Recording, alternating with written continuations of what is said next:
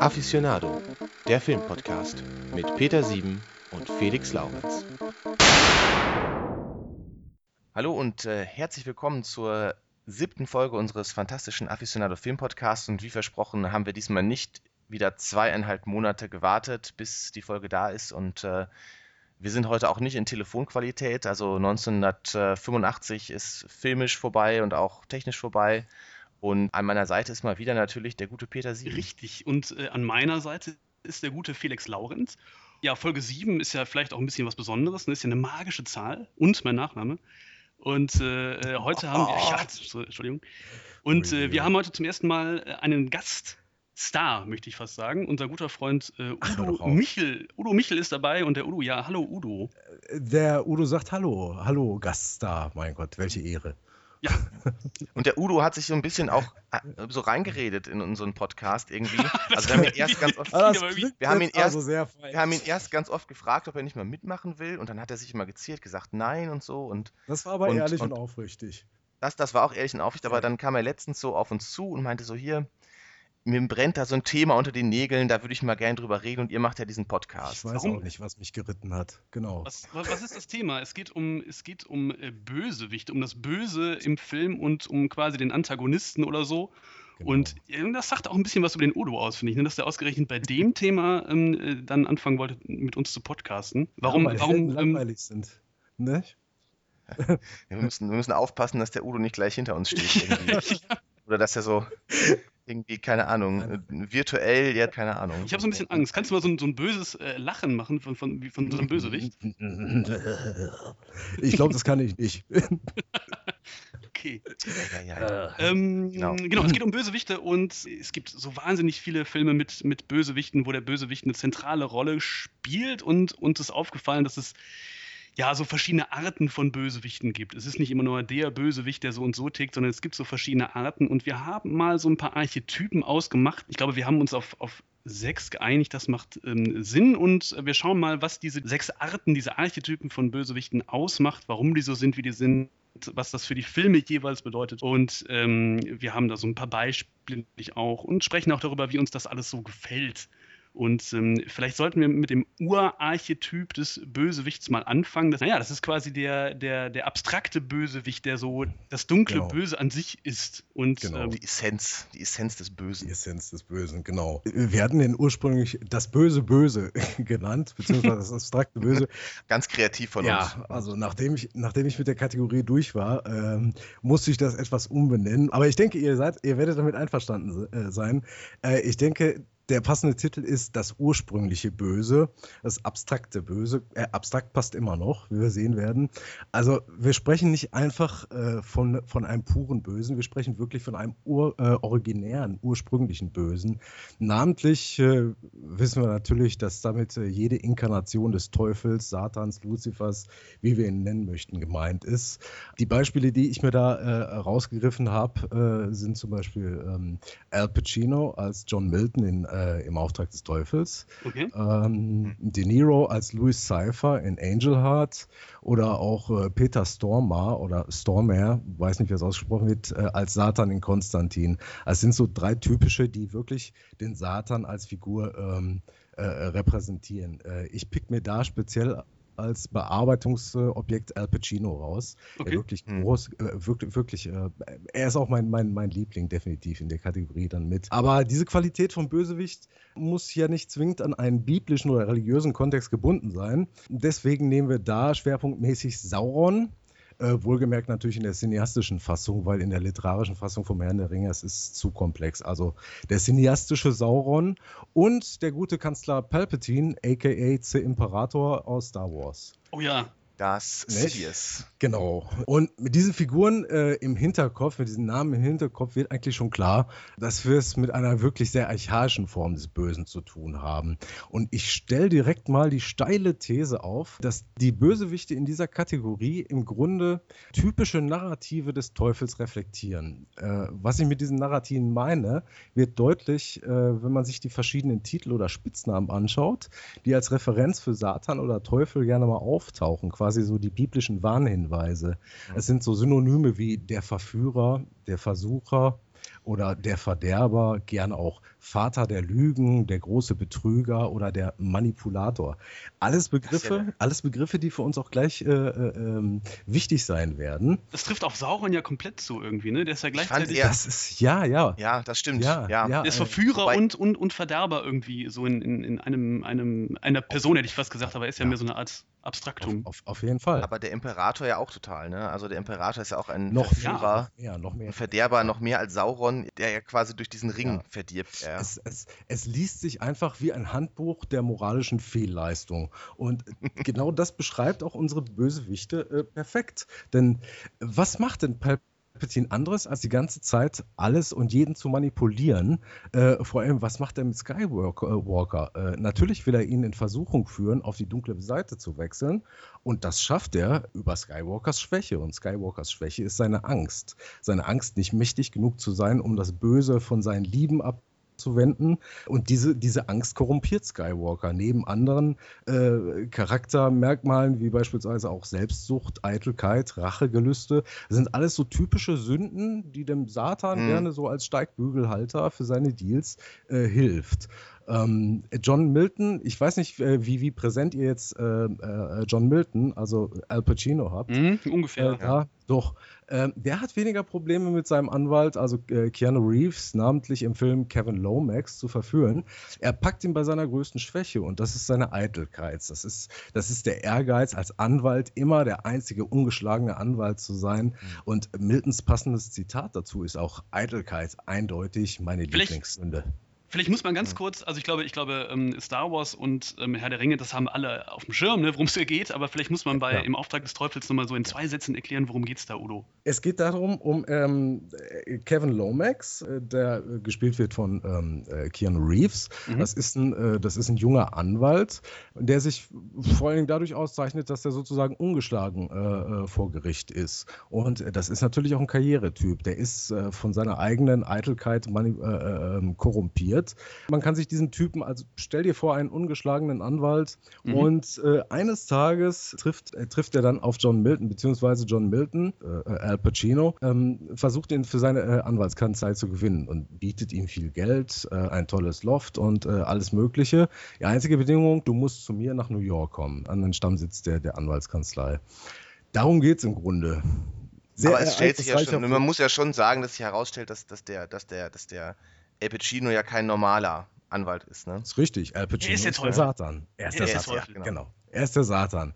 Also diese beiden, diese Merkmale, die jetzt gerade mit Palpatine und, äh, und, und John Milton schon angesprochen hat, das ist, äh, er versuch, die versuchen natürlich immer die Schwächen zu finden und äh, ihre Opfer in Versuchung zu führen.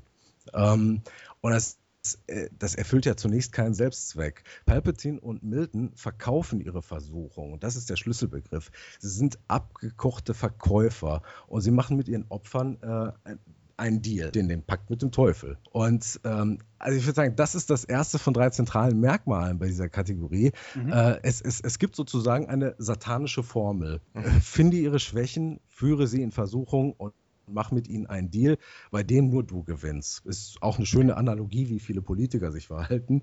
Aber das ist ein ganz, ganz, ganz zentraler Punkt bei dieser, ähm, bei dieser ursprünglich bösen Form. Aber der Deal sieht ja auch letztlich eigentlich immer gleich aus. Der Deal ist irgendwie der, der böse Bösewicht, mhm. bietet dem Verführten quasi etwas mehr Macht an gegen Unterordnung letztlich. Ja, das, das ist das. Es ist ja immer das, was, was der Imperator äh, auch Darth Vader also angeboten bei Palpatine hat. ist es relativ einfach. Komm auf die dunkle Seite der Macht und äh, ich zeige dir die abgefahrenen Sith-Fähigkeiten, damit du keine Angst mehr haben musst, lieber Skywalker. Der Deal ist ja jetzt nicht zwingend gut für Skywalker ausgegangen. Angel Heart beispielsweise mit äh, Robert De Niro als, als Teufel, da haben wir so ein ganz klassisches Schema. Du willst eine Musikkarriere und äh, dafür bekomme ich deine Seele. Das ist übrigens ein schönes Muster, das es auch äh, bei real existierenden Musikern gab. Ich sag äh, ähm, Robert Johnson oder Niccolo Paganini. Robert Johnson, ganz großartig. Äh, ja. So, ne? Blues, ja. der Typ, der konnte kein, kein Blues spielen, dann ist ihm an der Kreuzung der Teufel begegnet und dann war er auf einmal der der Gitarrengott. Genau. Ich finde aber, ähm, ja, ja. Was, was diese drei äh, Bösewichter, die, die du jetzt genannt hast, auf, auf die wir uns konzentrieren wollten, ähm, unterscheidet, ist ja also Palpatine und ähm, im Auftrag des Teufels, das sind ja zwei, zwei Leute, die so zwei Gesichter haben, ne? wo das Böse nicht vordergründig ist. Bei Sauron ist es ein bisschen anders, oder? Der hat ja nicht ja. noch so eine gute, vordergründig gute Seite, sondern der ist wirklich immer die Essenz des Bösen und es ist auch allen klar, dass er das Böse ist. Sauron ist da schon ein bisschen platter. Allerdings, das alles gehört auch so ein bisschen zu der, äh, zu der ähm, abstrakten Komponente äh, die diese Kategorie hat, weil wir haben ja auch äh, gesprochen von dem abstrakten Bösen. Unser Bösewicht muss ja nicht zwingend anwesend sein, um seiner Macht Ausdruck zu verleihen. Bei Sauron ist es relativ offensichtlich, den sehen wir oftmals nur als dieses Feu äh, Feuerauge. Auge Genau. Mhm. Oder wir begegnen ihm dann später im, im Hobbit als Stimme oder als schemenhaften Nekromanten. Und der Ring an sich ist ja nicht nur ein Schicksalsobjekt, sondern der symbolisiert auch immer eine gewisse Präsenz von Sauron. Bei Palpatine ist es recht perfide. Ähm, Palpatine manipuliert die Strukturen eines großen politischen Systems so, dass seine Macht und sein Wirken überall dort präsent ist, wo auch das politische System herrscht. Das ist schon äh, eine, ganze Art, eine ganz andere Art und Weise. John Milton dagegen, als Satan hat er natürlich eine Anwaltskanzlei, wirkt also in einem System. Natürlich, was soll man auch sonst haben als, als Teufel, ist es ja ganz klar. Ja, es ist, äh, ja, und er wirkt, äh, er wirkt ja quasi dann in einem System, in dem über Recht und Unrecht entschieden wird. Also zynischer geht es ja nun wirklich nicht. Kurzum, das ist eben das Abstrakte. Die Macht dieser Bösewichte wirkt nicht nur ähm, durch diese gottgleichen Fähigkeiten, die man so als äh, satanischer Bösewicht hat, sie wirken vor allem durch die Struktur, über die sie verfügen. Wobei sie ja auch bei, beim Imperator, also als er noch äh, Palpatine ist und ähm, auch beim, äh, beim Anwaltsteufel, quasi auch dadurch wirken, dass die Fähigkeiten im Verborgenen eingesetzt werden ja, ja, können. Ja, Wenn man die natürlich offen zeigen würde, dann, ne, also da fehlt dann auch die Stärke dieser Bösewichte. Bösewichte, sich offen zu zeigen als der, der sie sind, das trauen sie sich ja dann auch nicht. Oder dann könnten sie ihre Fähigkeiten ja nicht mal einsetzen. Im Gegensatz zu Sauron, der sich ja so stark fühlt, dass er sich offen zeigt als der, der er ist. Richtig, der allerdings auch versteckt auftreten kann. Äh, wenn du beispielsweise die Figur des Grimmer Schlangenzungen nimmst, der sich als Berater bei äh, König Theodim hm. äh, eingeschlichen hat äh, mhm. und dann aber über diesen Weg hintenrum ihm dann Krankheit einredet und so weiter und so fort, ähm, ist sehr komplex. Die können alle möglichen Gestalten annehmen. Ähm, mhm. Bei Palpatine, klar, bei Palpatine haben wir diese, äh, es gehört aber natürlich auch ein bisschen zu der Geschichte, dass, dass der sich hinterher als der versteckte Sith Lord äh, herausstellt. Ja. Ne? Ja. Was, was sind das für, was, was macht diese, diese Bösewichter aus und was machen die mit uns äh, Zuschauern? Also warum, warum gibt es die und ähm, wie bewerten wir die als, als Zuschauer? Das sind ja meistens ähm, gerade wenn man den Imperator nimmt oder, oder Sauron, es ist ja schon so eine Schwarz-Weiß-Malerei. Das sind ja so klassische Gut gegen böse Filme irgendwie, ne? Das sind ja so Kindheitsalbträume letztlich. Also der böse Mann irgendwie, der so, das hat, hat ja schon fast was Buhmannhaftes irgendwie, oder der Bullemann oder was ich, der sich unterm Bett versteckt irgendwie und einem auflauert der so von der von Bullemann der, oder so. Der Bullemann. Du meinst den Bullemann? Ja, der, Bu der Bullemann kennt man nur im Münsterland, wo du herkommst, Felix. Ja, vielleicht ist das so, ja. Aber ihr wisst ja, wen ich meine. Ja, ne? ihr, ihr, habt ja auch, ihr habt ja auch früher unterm Bett nach ihm gesucht. Ja. Äh, ich im Schrank. Oder im Schrank hat er sich auch ja. manchmal versteckt, ja. Aber das hat, das hat ja sowas sehr. Du hast ja gesagt, Udo ursprünglich Böses und ich glaube, das ist es auch letztlich. Das, das, sind ja Urängste, mit denen da gespielt wird. Das ist richtig. Das ist, äh, also was ich, was ich anfangs gesagt habe, mit diesen verschiedenen Narrativen, die es gibt, wir können uns jetzt nicht irgendein, äh, irgendein Bösewicht, jetzt den Buhmann oder den. Äh, also es gibt ja etliche, etliche dämonische Figuren. Man kann sich nicht alle möglichen rausnehmen. Also ich finde, bei denen, auch wenn Sauron jetzt natürlich relativ flach ist, äh, das sind alles sehr viele äh, sehr viele Beschreibungen, die wirklich zur, zur klassischen Beschreibung des, des, des, Satans passen, der nicht einfach nur Hörner auf dem Kopf hat, ähm, sondern eben der durch Verführungskunst, durch die Manipulation äh, der Menschen, das Sehen von Lügen und sowas eben äh, äh, wirkt. Also es ist in vielen Aufzählungen werden äh, wird diese Kategorie auch äh, gerne als der strategische Bösewicht genannt, der Tyrann mhm. und das Mastermind. Weil es ist ja eigentlich letztlich, wenn, was wir bisher gesagt haben, sind es ja eigentlich alles so Spielarten des Teufels letztlich, diese Richtig. Bösewichte. Ne? Richtig, das meinte ich mit diesen, genau, das meinte ich mit diesen Narrativen. Ich hätte noch, einen, ich hätte noch einen letzten Punkt, der ist allerdings sehr, sehr diskutabel. Ähm, ich frage ja gerne nach der Legitimationsgrundlage. Also wieso normalerweise?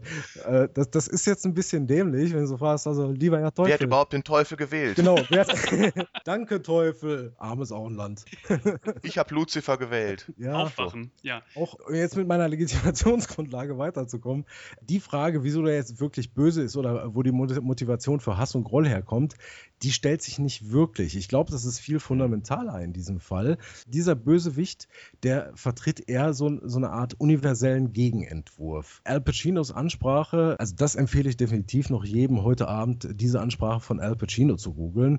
Äh, Al Pacinos Ansprache äh, über Gott, da spricht er mit Keanu Reeves und erklärt, Gott ist eigentlich ein verdammter Sadist. Er ist ein Voyeur, der Menschen nur beobachtet und seinen Spaß daran hat, wie sie sich äh, an Gottes Regeln ab, äh, abschuften. Und meint, sondern ich, Satan, ich bin ein Fan der Menschheit. Ich bin ein Humanist, vielleicht sogar der letzte Humanist. Und das ist keine Taktik, um den einzulullen. Das meint er wirklich so. Und ähnlich äh, Palpatine, eine ganz entscheidende Szene, als er sich äh, im letzten Teil Anakin Skywalker offenbart und dann erzählt, also wenn man das große Mysterium verstehen will, ähm, darf man nicht nur die dogmatische Seite der Jedi studieren, sondern muss alle Aspekte verstehen. Und er hält Jedi auch für arrogant und überheblich, dass sie Wissen verheimlichen, um Anakin beispielsweise klein zu halten. Ich habe da Schwierigkeiten, einfach zu sagen, dieses ursprüngliche Böse ist einfach böse das passt irgendwie nicht. die sind weniger böse, als, als dass die anti-gut sind. Wenn wir jetzt mal quasi so ganz auf, auf diesem Level bleiben wollen, kann man mhm. ja fast sagen, dass sie so eine, so eine Art prometheanische Einbildung haben, dass sie den Menschen das Feuer bringen und die Erkenntnis irgendwie, die ihnen verwehrt ah, wird oder ganz, so. Ganz wichtig, auf jeden Fall. Also er wird ja auch. Außer also, Sauron, außer Sauron. Außer Sauron, das stimmt. Sauron nicht. Sauron möchte wirklich nur knechten. Äh, das stimmt. ja, gut. Den muss man da, ja, sympathisch, oder? Er ist nicht irgendwie verleitet worden, sondern ist einfach nur ein böses Arschloch, das uns alle ver knechten will. Ich hoffe, es ist rausgekommen, dass definitiv Al Pacino, Satan und Palpatine meine Lieblinge sind. Sauron, der ist mir einfach. Ähm, der ist tatsächlich ein bisschen sehr platt. Ne? Also der ist wirklich einfach nur böse, ohne irgendwie. Ja, das ist halt die Natur vom, vom Herrn der Ringe. Der Herrn der Ringe, die Charaktere im Herrn der Ringe, ich persönlich finde die alle sehr metaphorisch. Also wir müssen die nicht wirklich selber erleben. Es reicht, wenn wir über die lesen und wir wissen am Ende des Films genau so viel, als wenn wir sie live erlebt hätten. Also ja. jetzt werden wahrscheinlich etliche Herr der Ringe-Fans werden sagen, äh, äh Blasphemie. Werden uns hassen. Ja, das ist auch Sollen sie doch. So. Ja, kommt her. sollen sie doch kommen. Wir haben, wir haben Satan und Palpatine. Wir sind zu dritt. ähm, ja, es ist, äh, also was man auch noch vielleicht sagen kann, also erzähltechnisch sind diese Bösewichte einfach auch wichtig, um überhaupt die Geschichte erzählen zu können. Ne? Also wenn du nicht diese dunkle Seite hättest, hättest du auch keine helle Seite, dann hättest du auch keinen Helden. Ja, richtig, ja, ja. Dann genau, nichts genau. Ja, das, das meine ich auch mit äh, das Anti-Gute. Es ist nicht, mhm. es ist nicht einfach, weißt du, normalerweise ist dann so eine, so eine Beurteilung gut oder böse, ist dann, äh, ist dann eine Bewertung. Äh, das tust du nicht, das tut man schon. Es ist, wie gesagt, eher eine moralische, eine, eine, eine Arm, äh, die Frage von Moral und Amoral, genauso wie gut und, wie ich gesagt habe, Anti-Gut oder das Anti-Konzept. Es ist nicht einfach böse, das ist einfach zu simpel. Ich glaube, diese Bösewichte sind auch, die bedeuten für uns deshalb so eine ursprüngliche Gefahr, weil es das äh, weil es da irgendwie immer um das Ganze geht, ums große Ganze. Mhm. Also quasi so ja, der Kampf gegen die absolute Negation des Lebens. Es ist nicht irgendwie, ja, der klaut jetzt da Geld und äh, der will nur Rache und bringt den um. Nee, also da geht es wirklich um das ganz große Spiel. Um die ganz fundamentalen Fragen genau, quasi. Genau, genau. Ja. Und deswegen mhm. auch das ursprüngliche Böse. Das Interessant. Ja. Aber jetzt müssen wir mal uns beeilen, wir müssen zur nächsten Kategorie. Genau. Wir müssen, wir ähm, müssen aber ich muss noch eine bitte. Sache erwähnen, welche Arten von Bösewichten wir nämlich heute nicht behandeln. Das haben wir am Anfang nämlich vergessen. Oh. Und zwar, ähm, wir werden keine realen Bösewichte behandeln. Also wir werden heute nicht über irgendwelche Nazi-Schergen reden. Naja, wir werden schon in gewisser Weise über Nazi-Schergen äh, reden. Ja, schon, aber nur über fiktive Nazi-Schergen. Ja. Nur über fiktive. Also wir werden hier nicht über einen Hitler, Goebbels oder Amon Goeth, Amon Goeth ist halt, Amon Goeth genau, reden, äh, die auch in Filmen durchaus dargestellt werden und immer wieder ne, ja, eine Rolle spielen. Aber über die reden wir heute nicht. Wir reden nur über fiktive. Was einfach auch zu weit führen würde, weil wir wollen ja über Figuren ja. reden, die ähm, irgendwie, die deshalb da sind, um, den, um Filmhandlungen voranzutreiben und, und bei realen mhm. Bösewichtern wäre das einfach zu schwierig, da zu trennen. Und deswegen macht man das. Aber, aber mit den Nazi-Schergen habe ich ja gerade schon aus Versehen das richtige Stichwort gebracht, nämlich für, den, für die was, nächste Art von Bösewicht. Was für eine Überleitung, ja. Die, die nächste Art von Bösewicht, wir haben ihn den charmanten Bösewicht genannt und ähm, der ist etwas weniger platt und vielleicht etwas komplexer als der, der reine, wie hast du ihn genannt, der Bullemann, der bei uns unterm Bett möglicherweise liegt und den wir alle fürchten. Also er ist nicht der, der reine Teufel, sondern er ist in der Regel ein, ein Mensch mit verschiedenen Facetten und ähm, meines Erachtens vielleicht die, die perfideste Form des Bösewichts, denn er hat ganz klar zwei Seiten, die für uns als Zuschauer nicht immer einfach miteinander in Einklang zu bringen sind.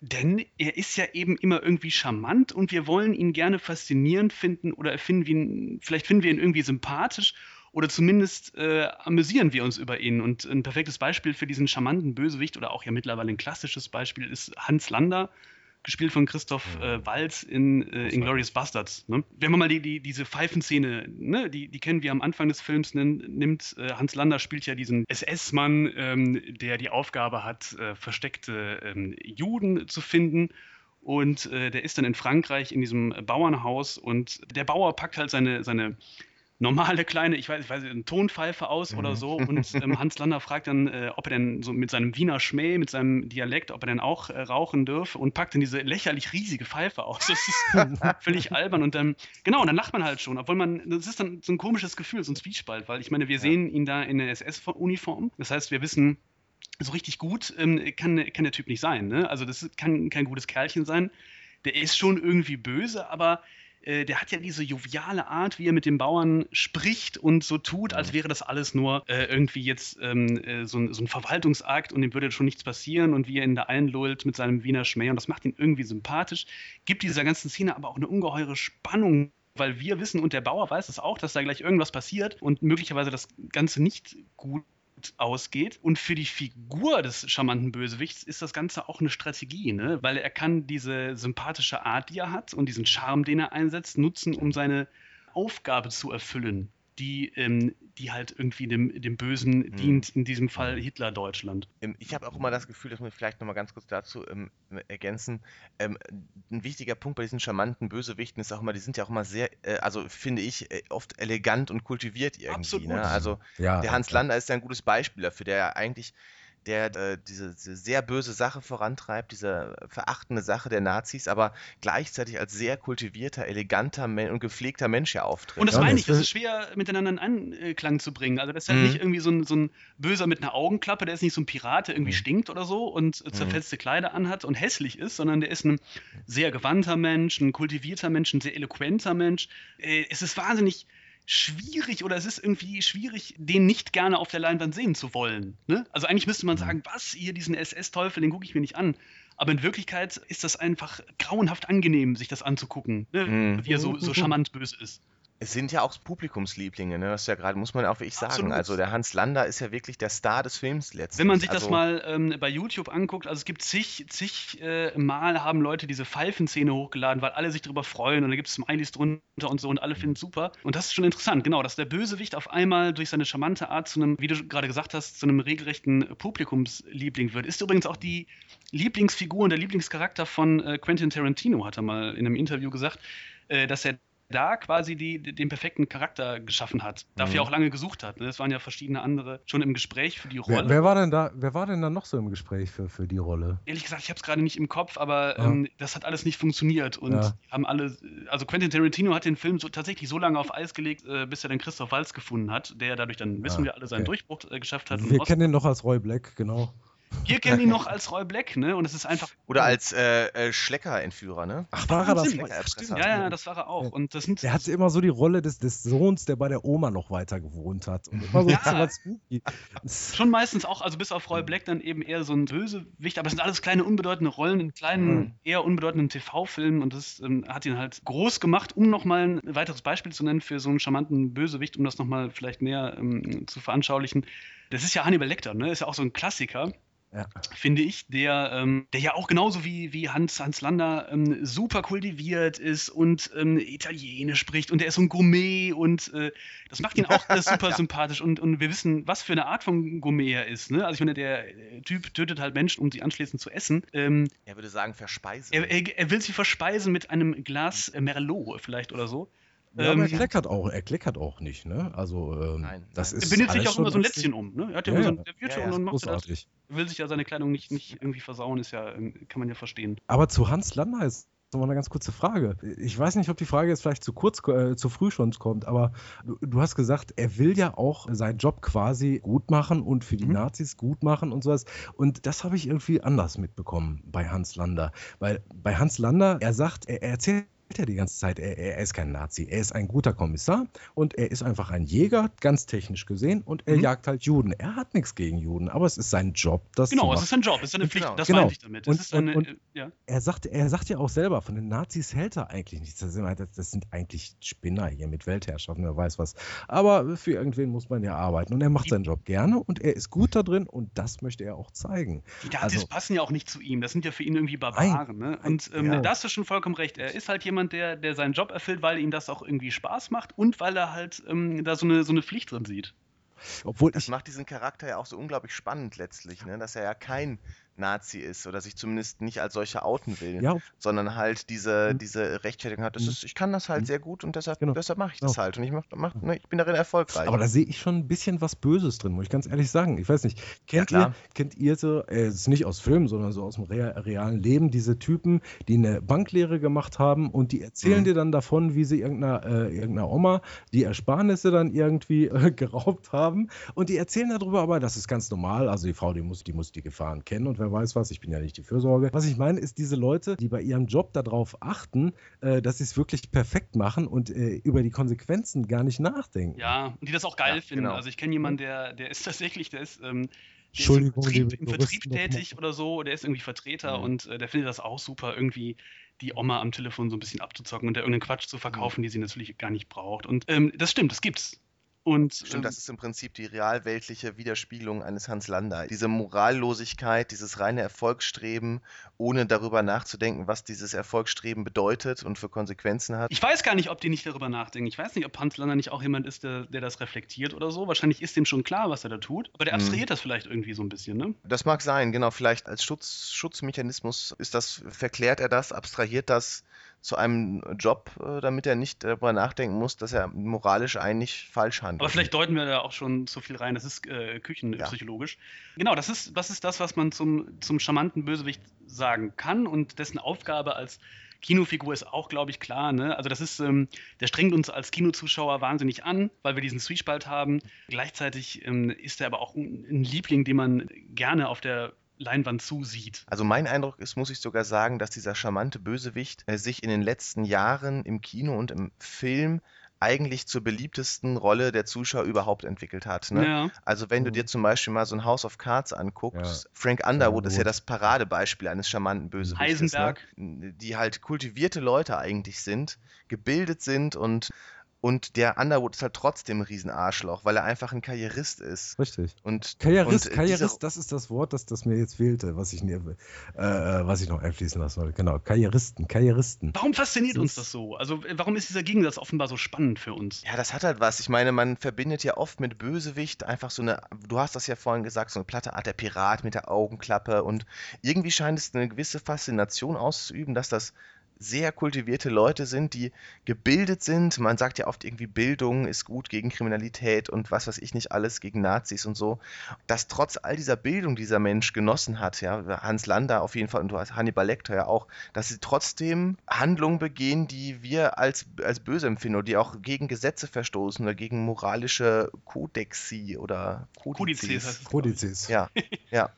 Das hat ja schon eine gewisse Faszination, dass sie trotz aller ihrer Bildung und Kultiviertheit so handeln. Mhm. Das, das mag durchaus sein. Kommen wir vielleicht zum nächsten Bösewicht, den wir uns, ja. den wir uns angucken wollen. Und das ist ähm, eine Form von Bösewicht, dessen Handlungsweise wir als Zuschauer verstehen sollen. Wir haben ihn jetzt genannt, der Bösewicht, den wir verstehen sollen. Also letztlich zielt es ja darauf ab, dass der Film viel Zeit darauf investiert, und die Motivation des, des Bösewichtes, des Schurken zu erklären. Also zu erklären, warum der das macht. Beim charmanten Bösewicht wird das ja nur angedeutet. Ne? Also wir spekulieren ja hier auch gerade darüber, warum Hans Lanner so handelt. Er ist ein Karrierist. Wir wissen es aber auch nicht genau, weil er vielleicht auch einfach keine Moralvorstellung hat oder so. Mhm. Und beim Bösewicht, den wir verstehen sollen, geht es einfach darum, dass wir erfahren, warum dieser Bösewicht zu dieser Person geworden ist, warum er böse geworden ist. Das unterscheidet ihn halt auch von anderen Bösewichtarten, dass der Film viel Zeit für Erklärungen investiere. Ich habe jetzt ein Beispiel rausgesucht. Äh, als großer Star Trek-Fan habe ich Khan Noonien Singh aus äh, Star Trek Der Zorn des Khan, Khan. Äh, als Beispiel. Khan. Khan. Wird ja nicht umsonst als einer der, der besten, wenn nicht gar der beste Star Also ich, das scheiden sich ich ja die Geister. Persönlich ne? finde, er ist der beste Star Trek-Bösewicht aller Zeiten. Das heißt ja auch, dass es also, oft der beste Star Trek-Film ist. Finde ich persönlich auch tatsächlich. Mhm. Weil halt der Khan als Bösewicht so großartig ist. Ne? Vielleicht also auch der, der einzige wirklich so große ist das. Also ja. das ist ja wirklich der mythische. Star Trek hat ja sonst keine klassischen Bösewichte auch, nicht muss viele, man auch sagen. Nicht also die ne, Borg oder so, aber das ist ja wieder so abstrakt. Die Borg. Ja, aber als Kollektiv, genauso wie die Klingonen lange Zeit und die, äh, da wurde Aber das sind ja keine einzelnen Personen, eben, eben, die Klingonen eben. und so. Und, und Khan ist halt wirklich so eine Einzelperson und äh, dieser Film, also wir kennen ihn ja schon ein bisschen aus der, aus der einen Folge der Fernsehserie, ich glaube, die heißt der bengalische Tiger mhm. oder sowas. Khan ist halt, für die, die es nicht wissen, Khan ist halt ein genetischer Supersoldat aus dem späten 20. Jahrhundert, wo laut der Star Trek-Historie ein Krieg tobte zwischen den genetischen Supersoldaten und normalen Menschen und die genetischen Supersoldaten haben ihn aus Ermangelung an Masse verloren. Also Khan hat eine überlegene körperliche Stärke und auch einen überlegenen Intellekt. So wie ich also, ne? quasi. Ne? Ich bin, ich, bin ich Khan? Peter ist der realweltliche Khan, ja, das kann man schon so sagen. Wirft auch immer irgendwie mit äh, Stahlträgern durch die das Gegend ich auch Arbeit, wenn der böse ist. Ja. Das stimmt, das stimmt. Äh, du, hab ich ja, meine ich ja du. Ja. Genau, und ähm, das ist halt Khan und ähm, er ist dann irgendwann von der Enterprise gefunden worden. In der Folge wollte die Enterprise übernehmen, ist aber gescheitert und also hat Captain Kirk ihn auf einen Planeten verbannt. Und da treffen wir ihn quasi bei Star Trek 2 wieder und dieser Planet, der eigentlich ein blühender Planet war, ist eine Ödnis geworden und er hat dort Jahrzehnte seines Lebens verbracht. Seine Frau ist dort gestorben, viele Leute seiner Crew sind gestorben und das halt hat diesen Hass auf Captain Kirk genährt, der ihn dort ausgesetzt hat und nie wieder zurückgekommen ist und nach ihm geguckt hat. Und das ist quasi seine Motivation, Rache zu üben in Captain Kirk. Der Verlust seiner Frau, seiner Crew, die ganzen Entbehrungen, die er aufgenommen hat. Und das äh, macht diesen Charakter so stark, dass diese Rachelust äh, ja glaubwürdig ist. Äh, die er, er, er, treibt ja den Kirk bis zum Schluss einfach durch das Weltall, um, ihn, um sich an ihm zu rächen und ihn zu quälen. Also in dem Fall ist es ja fast schon so, dass man sagen muss, Kirk ist der Bösewicht, ne? Kirk ist das Arschloch. Also man kann ja fast verstehen. Im ersten Teil des Films auf jeden Fall. Man kann die Motivation nämlich von dem Khan sehr gut verstehen. Ist der Khan ein Anti-Held? Ich meine, wenn wir ihn erstmal verstanden haben, ist er dann, ist er schon der, der, der, auch wieder der sympathische Held, äh, ähm, den wir eigentlich für den, den Guten dann halten? Ja, ist ja nicht sympathisch, weil er metzelt ja auf dieser. Ja, ja, klar. Er metzelt ja auf dieser Forschungsstation diese Forscher alle ab, die überhaupt gar nichts damit zu tun haben, zum Beispiel. Das ist so ein bisschen wie bei Michael Kohlhaas oder so, ne? Da denkst du auch, okay, ich kann verstehen, warum er das tut, dem mhm. ist wirklich Unrecht oh, widerstehen, äh, äh, widerfahren. Ja. Und dann übertreibt ja. es aber halt irgendwann, ne? Und genau. metzelt, metzelt zu viel. Genau, er übertreibt es halt einfach. Und ähm, das macht halt diesen Film einfach zum besten Star Trek-Film. Also es ist halt kein Selbstzweck, dieser Hass, sondern einfach wirklich begründet und nachvollziehbar, dass er den Kirk halt hasst wie die Pest. Ja. Warum macht man das in dem Film? Warum, warum gibt es diese Figur des, des Bösewichts, den man verstehen soll? Vielleicht auch um gewisse Handlungen oder Sachen mal zu, äh, zu erklären und zu hinterfragen. Und, und es ist ja auch spannend zu gucken, wie sind die so geworden. Also ich habe ja noch ein weiteres Beispiel, das ist ja Hans Beckert aus M, eine, mhm. eine Stadt sucht einen Mörder, mhm. also gespielt von Peter Lorre. Der spielt ja einen Kinderschänder. Das ist, glaube ich, eine der ersten oder zumindest bekanntesten Darstellungen eines Kinderschänders. Und auch da ähm, wird ja unglaublich viel Zeit darauf investiert, auch wenn er nicht der Protagonist des Films ist, aber alleine bei diesem Schauprozess am Ende, wo er diesen Monolog hält, zu erklären, warum er denn Kinderschänder ist und warum er diese Sachen Eben. macht. Da geht ja auch eine gewisse Faszination vielleicht für den Zuschauer von aus, das zu erfahren. Die Szene, die du gerade beschrieben hast mit dem Verbrechertribunal, das dahinter im Keller äh, stattfindet, du siehst ja auch in den Verbrechereien selber, wie sie so langsam äh, ein Verständnis für seine Rolle äh, finden. Ich glaube auch, das ist halt die Faszination des, des Zuschauers nachzuvollziehen, wie jemand äh, in so eine Rolle vielleicht auch hineinrutschen kann, ne? mhm. ne? der eigentlich kein übler Kerl ist. Naja gut, er, ist, er ist schon Triebtäter. Er erklärt halt Hans nur, Beckert, ja. ja. Hans Beckert ist ja nun mal, das ist ein pathologischer Fall. Und er erkl erklärt halt, äh, das ist ja diese Szene, wo er erklärt, ich habe halt diese Stimmen im Kopf und ich will es nicht, aber ich muss es. Also. Hm. Er ist auch ein Psychopath, also der, um jetzt nicht so ja. weit vorzugreifen, das ist ja auch noch eine Sache, die wir uns später noch angucken ja. werden. Aber der ist ja schon jemand anders als Kahn. Jemand, der in der Tat gar nicht anders kann, ne? Also weil er, weil er halt psychisch äh, gestört ist. Kahns große Schwäche oder was ihn dazu macht, ist halt einfach sein Narzissmus, ne? Dieser Narzissmus Narzissmus, dass er von davon überzeugt ist, dass er den überlegenen Intellekt hat und er dazu berechtigt ist, über etwas zu herrschen. Und vielleicht ist es bei Khan letztlich auch ein Stück weit, dass er nicht akzeptieren kann, äh, trotz dieses überlegenen Intellekts und dieser genetischen Überlegenheit gegen den Kirk verloren zu haben. Das ist es wahrscheinlich. Von der Besetzung her aber auch ganz interessant, gerade beim, beim Khan, dass man so einen, so einen klassischen Bösewicht-Schauspieler genommen hat, ne? oder? Ricardo Montalban. Äh, Ricardo Montalban, ja. Äh, ist ja, glaube ich, bei früher bei so Western vor allen Dingen irgendwie ja, meistens so ein. Eigentlich sein ja. so ein Bösewicht gewesen, oder? Der auch eigentlich keine andere große Rolle hatte, muss man ja auch mal. Hat er nicht mal bei Loveboat mitgespielt oder bei The Island, bei irgendeiner schmierigen Serie? Ja, ja, ja, ja. ja das absolut, stimmt, das ja. stimmt, das stimmt. Da war er lange mit dabei. Und auf dem richtig. großen lange auf mit dabei Highway sogar. ist die Hölle los. Ich meine, er war bei auf dem Highway ist die Hölle los dabei. Ja.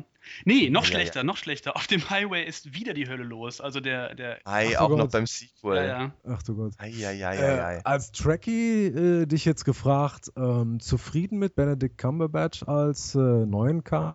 Ich fand einfach die ganze, das lag aber nicht an Cumberbatch auch, hm. die ganze Inszenierung der Neuauflage war einfach, äh, es war ja im Vorfeld auch so gesagt, dass, ich weiß gar nicht, wie er heißt, John Smith, keine Ahnung, John sonst wie noch, hm ähm, dass erst man versucht zu verdecken, dass das Khan ist, wobei es ja jedem klar war. Es hat einfach nicht, mhm. die Story war ja auch eine andere. Ich fand persönlich nein, auch wenn Cumberbatch ein wirklich ein guter Schauspieler ist. Bist du generell oder seid ihr generell Freunde von dieser Neuauflage mit diesem, äh, schaut an, wir haben einfach die, äh, wir gehen in eine alternative Wirklichkeit, haha. Ja, ich bin kein Fan, muss ich sagen. Also ich fand den letzten Beyond, fand ich, fand ich okay. Ja, aber die anderen war ich doch insgesamt äh, enttäuscht. Aber das ist vielleicht auch, weil ich als Hardcore-Fan da jetzt auch nicht gerade die Zielgruppe bin. Äh, du weißt ja, dass ich auch schlechte Filme gut finden kann. Also irgendwas versuche ich dann immer dran zu finden. Und ich finde, die haben sich, ähm, vielleicht mehr ein technischer Aspekt, die haben sich unheimlich viel Mühe mit der, mit der Ästhetik gegeben. Und das ist auf jeden Fall, das ist auf jeden Fall gelungen. Ich finde auch die, die Rollen, wie sie, es ist, es ist nicht, äh, es ist nicht schief gegangen. Also man muss nicht so begeistert begeistert sein, aber ich will beispielsweise nicht auf Simon Peck da drin verzichten. Also das ist ein Scotty, den liebe ich und ich würde mhm. mir den Film allein wegen diesem Scotty anschauen. Ähm, das Ding ist nur, was, was mich halt daran stört, ist, dass das, was meiner Meinung nach Star Trek immer ausgemacht hat, dort einfach gar nicht mehr sich widerspiegelt. Das sind einfach ja nur noch Actionfilme und Star Trek, also gerade Star Trek das nächste Jahrhundert mit Captain Picard, war ja einfach, hatte er immer einen anderen Anspruch, hatte er immer auch den Anspruch, irgendwie so eine positive Zukunftsvision zu vermitteln und auch grundlegende Fragen anzusprechen von Zivilisation und äh, Religion und so weiter, was einfach da überhaupt, ich meine, gut, es ist ein Blockbuster-Film, insofern, das geht wahrscheinlich auch nicht. Es geht halt schon teilweise, aber der Aufwand ist halt höher. Und das ist halt das, was mich an diesen Filmen massiv stört, dass das einfach komplett weggebrochen ist. Aber du musst, du darfst nicht, du darfst nicht übersehen, es ist äh, sozusagen strategisch gar nicht so verkehrt. Beispielsweise meine Nichten, Neffen und ihre Freunde, die ähm, kommen über diese Filme wirklich in dieses Universum das rein und die haben die Filme zuerst gesehen und die gucken sich jetzt die alten Serien aus den 60ern an und finden Ich will ja auch gar nicht das vermarktungstechnische Kalkül daran irgendwie ja, hinterfragen. Es ist aber auch, Sicherheit, ja, es ist ja? aber auch das, du weißt, du, du weißt doch, also Tradition ist nicht das Weiterreichen der Asche, sondern das Weiterreichen der Flamme. Und, äh, das hast du so schön gesagt. Diesen das Spruch ist nicht von mir, das ist, das ist nicht von mir, das ist nicht von mir. Das den drucke ich mir an die Wand. Ist, den tätowiere ich mir auf den Arm. Der gehört nicht mir, der. Also, äh, aber ich, ich suche mal raus, von wem der im Ursprung ist. Äh, ja. Irgendein sehr bekannter Philosoph. Aber das ist es. Äh, das ist es. Ja, also, das finde ich eigentlich an den Filmen schon gut, dass sie das äh, doch, dass sie die Flamme weitergeben eben. Um jetzt nochmal ganz kurz zum Thema zurückzukommen, der Bösewicht, den wir nachvollziehen können oder nachvollziehen sollen.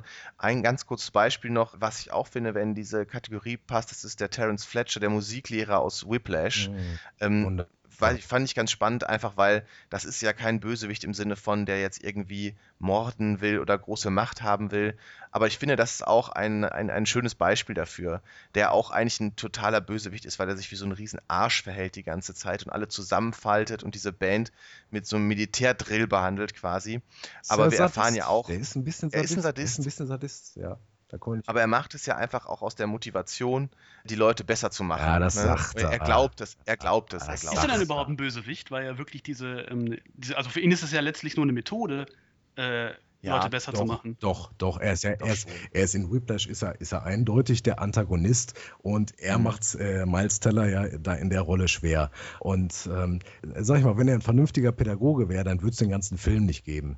Ähm, das wäre auf jeden Fall langweilig irgendwie, ne? das wäre ziemlich langweilig, ja, ja. Äh, Ein vernünftiger gut. Musikpädagoge treibt seine Band zu höchsten Leistungen an. Aber weiter im Text. Wir müssen zum nächsten Bösewicht, wenn ich auf die Uhr gucke, wir müssen weiter zum nächsten Archetypen. Das stimmt, wir müssen zum nächsten Archetypen und äh, das ist der scheinbar ja, unbesiegbare ja. Bösewicht. Ha, ha, ha, ja. Der, der scheinbar unbesiegbare Bösewicht oder wie im Englischen irgendwie besser klingt, der Unstoppable Villain. Äh, ich hätte vorher äh, schon gesagt, wir müssen ja mal gucken, ob das wirklich eine eigene Kategorie ist oder ob das irgendwie eine Färbung ist, die, die auch andere Bösewichte so ein bisschen mitnehmen.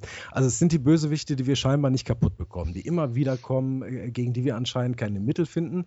Und es sind die Bösewichte, die so bedrohlich erscheinen, weil sie ein Ziel, nahezu eine Bestimmung verfolgen. Also in der Kategorie haben wir ganz vorneweg Max Cady aus Cape mhm. 4. Ich konzentriere mich eher auf Robert De Niro, obwohl das jetzt keinen großen Unterschied macht, ob wir den klassischen Max Cady, Robert Mitchum nehmen. Agent Smith aus Matrix gehört definitiv mhm. auch da rein. Absolut. Stimmt, Abs ja, stimmt. Ist, ist definitiv. Ich möchte da auch sogar noch ähm, John Doe aus Seven mit reinbringen. Interessant, mhm. ja, okay. Ich weiß, ich weiß nicht, ob ihr den präsent habt. Ja, ja. Ähm, mhm. Äh, wir müssen also aus allgemeinen Makulaturgründen müssen wir auch ein paar Maschinen mit drin behalten, zumindest ein, ein Stück weit auf dem Weg. Wie beispielsweise den Terminator, der definitiv. Ja, der, T der alleine schon ne, physisch nicht zu stoppen ist. T1000. Und es gibt auch ein klassisches äh, Modell dazu, nämlich der Revolverheld aus Western World, falls ihr. Ja, ja, ja. ja. Ähm, genau. Ja, natürlich. Jules Brenner, Jules Brenner. Einer ja, der ersten Filme ja. mit CGI-Effekten. Ich glaube, es ist sogar der Stimmt. erste Film mit CGI-Effekten. Dieser Blick vom, ähm, vom genau, Roboter genau, äh, Westernhelden, ne? Ja, das, das, das passt. Der ist von 73. Das, das passt. Mhm. Ne? Ähm, die erste Frage äh, könnte sein, sein, wie man denn Maschinen und Menschen in eine, überhaupt in eine Kategorie packen kann. Zumal ja ein Terminator oder so ein Revolverheld-Roboter über keinen freien eigenen Willen verfügen. Also das ist schon richtig, aber ich glaube, äh, dieser Bösewicht äh, setzt sich aus zwei Komponenten zusammen. Und die eine Komponente, die bezieht sich weniger auf das Psychogramm der Figur als äh, mehr auf ihre Funktion innerhalb der Dramaturgie. Das Bindeglied zwischen Mensch und Maschine äh, bei diesem äh, unstoppbaren Unstoppable Villain könnte in der Wirkung liegen, die sie auf die Handlung und auf das Publikum gleichermaßen haben. Sie können das Tempo bestimmen. Sie sind nicht die Gejagten, mhm. sie jagen. Äh, und wenn du glaubst, du würdest sie verfolgen, merkst du irgendwann, äh, dass sie dann doch nur mit dir gespielt haben. Ganz kurz, Agent Smith, der ist ja qua Definition schon Jäger. Aber äh, sobald irgendwer in der Matrix ist, egal ob der da ist oder nicht, rechnest du automatisch damit, oh, Agent Smith könnte auftauchen. Und das ist, das ist eine potenzielle Grundgefahr, die mhm. das Tempo äh, irgendwie mitbestimmt. Brad Pitt in, in, in Sieben jagt John Doe da durch das ganze Viertel, kann ihn nicht nur nicht fangen, sondern John Doe hält ihm am Ende sogar noch die Knarre an die Schläfe und er drückt natürlich nicht ab, äh, dann wäre ja der Film vorbei. Aber er treibt die nominellen Verfolger eigentlich durch die Handlung und seine episodenweisen äh, Verbrechen bestimmen im Grunde, wie schnell das Tempo des Films ist. Und sie bekommen ihn auch nicht. Sie bekommen ihn erst, als er sich selber stellt bei der Polizei. Bei dem Terminator, bei dem T1000 oder dem Revolverheld da brauchen wir gar nicht drüber sprechen. Das sind ja quasi Bluthunde, die ja. nur ihrem Verfolgungstrieb nachgehen. Das ist dieser Verfolgungstrieb, der, der tickt wie ein Metronom in dem ganzen Film. Und das ist das Tempo, das die vorgeben. Das ist eine ganz, äh, wie ich finde, eine, eine wichtige dramaturgische Figur. Äh, Aber interessant finde ich den Aspekt, den du am Anfang gesagt hast, dass es ja eigentlich immer Jäger sind, diese unbesiegbaren Bösewichte. Definitiv, aber mehr, das, als, das ja mehr als nur Jäger. Sie sind äh, der Zug, der im Tunnel auf dich zukommt. Also sie sind, sie sind die Scheinwerfer, ja. vor denen das, das mhm. Reh erstarrt. Die sind so unvermeidbar. Da ist es wirklich jetzt äh, irrelevant, ob es eine Maschine oder ein Mensch ist. Die individuelle Figur ist nicht so wichtig wie eben Wirkung auf Handlung und auf Publikum gleichermaßen. Mhm. Übrigens, dieser Unterschied spielt auch keine Rolle an der Stelle, wo diese äh, Bösewichte uns einfach hilflos äh, äh, liegen lassen. Also wir versuchen alles Mögliche, sie zur Strecke zu bringen, es bringt nichts. Es hat sogar den Anschein, je öfter wir an diesen Bösewichten scheitern, desto stärker werden sie. Mhm. Das, ist, das ist irgendwie, das ist komisch. Also Max Cady, könnt ihr euch erinnern, in äh, Cape 4 die Szene, Nick Nolte fährt mit dem Wagen auf dem Parkplatz und äh, er denkt, er hat Max Cady abgehängt und die Kamera schwenkt runter mhm. und Cady hängt unterm Wagen. Das fand äh, ich auch wirklich krass als Zuschauer, mhm. auch bei dem, bei dem, mhm. äh, ähm, ja. das fand ich heftig. Also, äh, das ist, wow, ja. das hing der einfach die ganze Zeit unter dem Auto drunter. Das findest du übrigens auch bei einem Terminator, ohne dass er jetzt über einen freien Willen ähm, verfügt. Das gibt es auch äh, im Terminator, wo, wo du glaubst, so, jetzt haben wir den abgehängt und dann geht es nach hinten, du siehst, oh, der hängt noch hinten an der Schoßstange. Das Interessante dabei ist. Es ist ja auch diese, diese starke Szene beim ersten Terminator, also mit Schwarzenegger, wo sie, glaube ich, diesen Tanklastzug in die Luft jagen. Ja. Und der Terminator direkt daneben steht und sie denken so, boah, jetzt haben wir ihn endlich besiegt. Und dann man ja nur, ich glaube, da, wie dieses Skelett dann da rausläuft, scheinbar unbeschädigt und einfach weitermacht. Vielleicht ist euch dabei auch aufgefallen, der Protagonist hat diese Information nicht, dass Max Cady unter dem Dings, unter dem äh, äh, Wagen mhm. hängt. Ja. Das wissen nur Max mhm, Cady, beziehungsweise der äh, Terminator und der Zuschauer. Also es ist eine Information, die sich klar ans Publikum richtet äh, im, während des Films. Ähm, ich bin immer noch in dieser äh, dramaturgischen, äh, auf dieser dramaturgischen Ebene. Dieser anscheinend unbesiegbare Bösewicht, der hat bereits in seinem Grundkonzept diese Grundeigenschaft, gezielt das Publikum auch mit einzubeziehen. Entweder durch das, mhm. durch das Tempo und den Rhythmus, den er dem, äh, dem Zuschauer beim Verfolgen des Films äh, auferlegt, oder durch ein gewisses Wissen, das er mit dir teilt, das der Protagonist aber sichtlich nicht hat. Also das ja. ist sehr Es ist tricky. ja auch von den Bösewichten, die wir bisher besprochen haben, ist es auch, finde ich, der mit Abstand gruseligste oder vor dem man am meisten Angst hat als Zuschauer, weil er ja auch so? Äh, generell diese Kategorie so, von Bösewicht, ob es jetzt der Terminator ist, aber Max Cady natürlich auch. Ähm, das ist ja auch schön in dem Originalfilm mit Robert Mitchum, wie Robert Mitchum einfach immer wieder auftaucht an irgendwelchen Szenen oder auch im Alltag auftaucht mhm. von Gregory Pecks Familie. Das ist ja das Gruseligste überhaupt. Das sind ja, ja die Orte oder die Szenen, wo man sich am sichersten, am geborgensten fühlt. Und ausgerechnet dort geht Max Cady ja hin. Im Original übrigens noch subtiler als äh, genau. in der Neuauflage mit äh, Robert De Niro. Er taucht ja im Original einfach mhm. nur auf, stellt sich dahin, guckt sich das an, macht ja. gar nichts.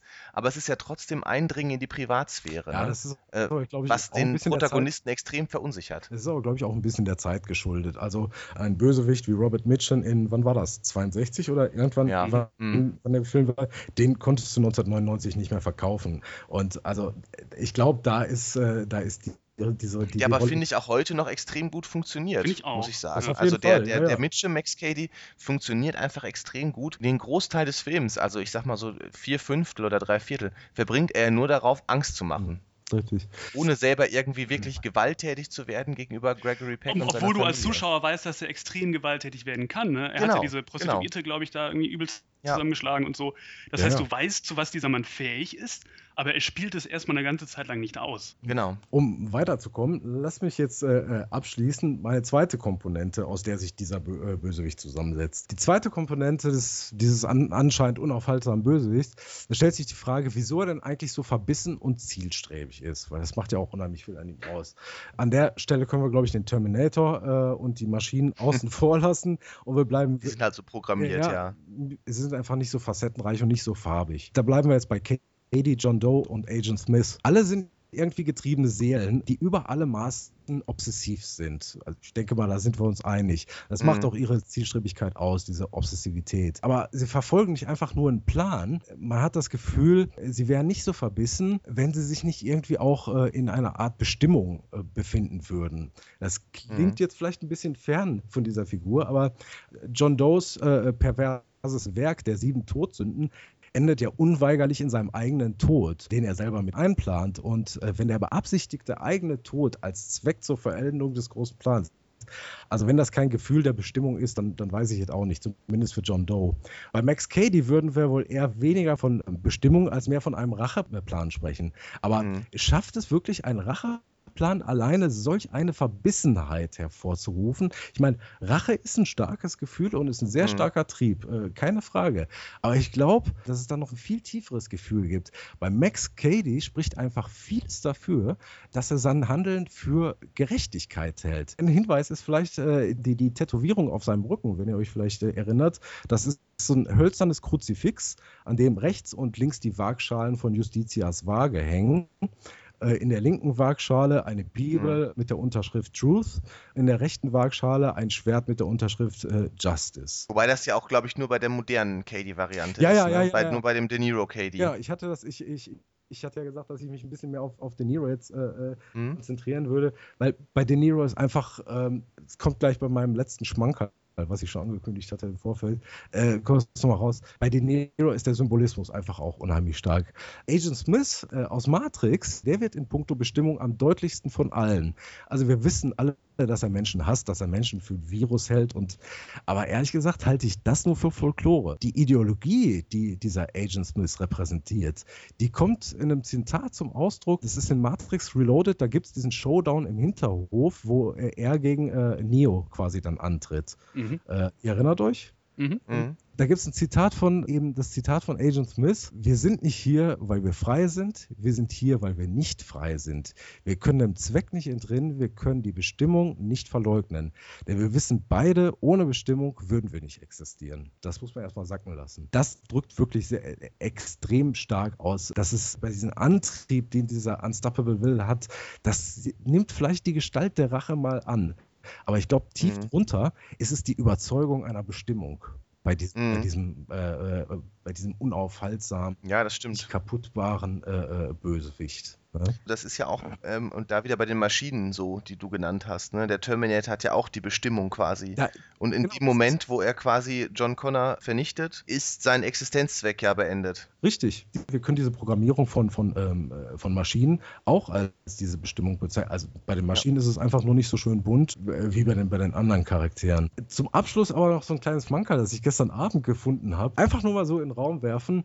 Äh, ist ein interessantes Detail. Wir finden bei allen drei unheimlich starke Bibelreferenzen. Bei John Doe, da brauche ich glaube ich nicht weiter darauf eingehen, äh, mhm. äh, relativ klar.